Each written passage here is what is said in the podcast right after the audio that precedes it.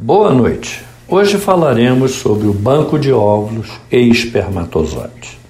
Esses bancos foram criados a partir do, da necessidade que mulheres que não têm mais os ovários ou que entraram na menopausa e homens que não produzem o espermatozoide ou fizeram algum tipo de tratamento que destruiu o tecido germinativo.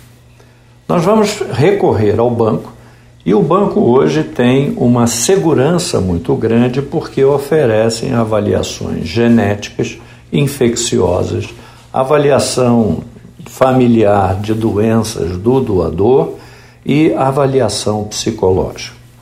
A partir daí, nós vamos fazer no cônjuge que não tem o problema uma avaliação genética para doenças recessivas. Isto é, são doenças que todos nós temos no nosso mapa genético, mas como são recessivas, nós nunca teremos a determinada doença.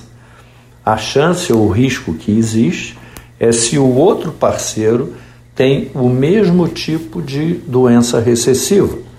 Então, pareando essas duas doenças recessivas, terá 25% de chance desse bebê ter a doença.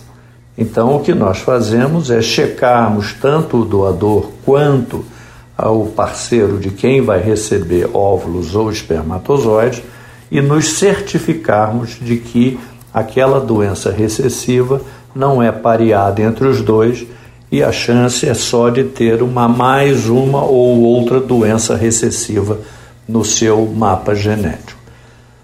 Isso é muito difícil, às vezes, do paciente aceitar que está recebendo um material genético de outra pessoa. Mas, para certos casos, é a única arma que nós temos para conseguir o bebê tão desejado. Boa noite.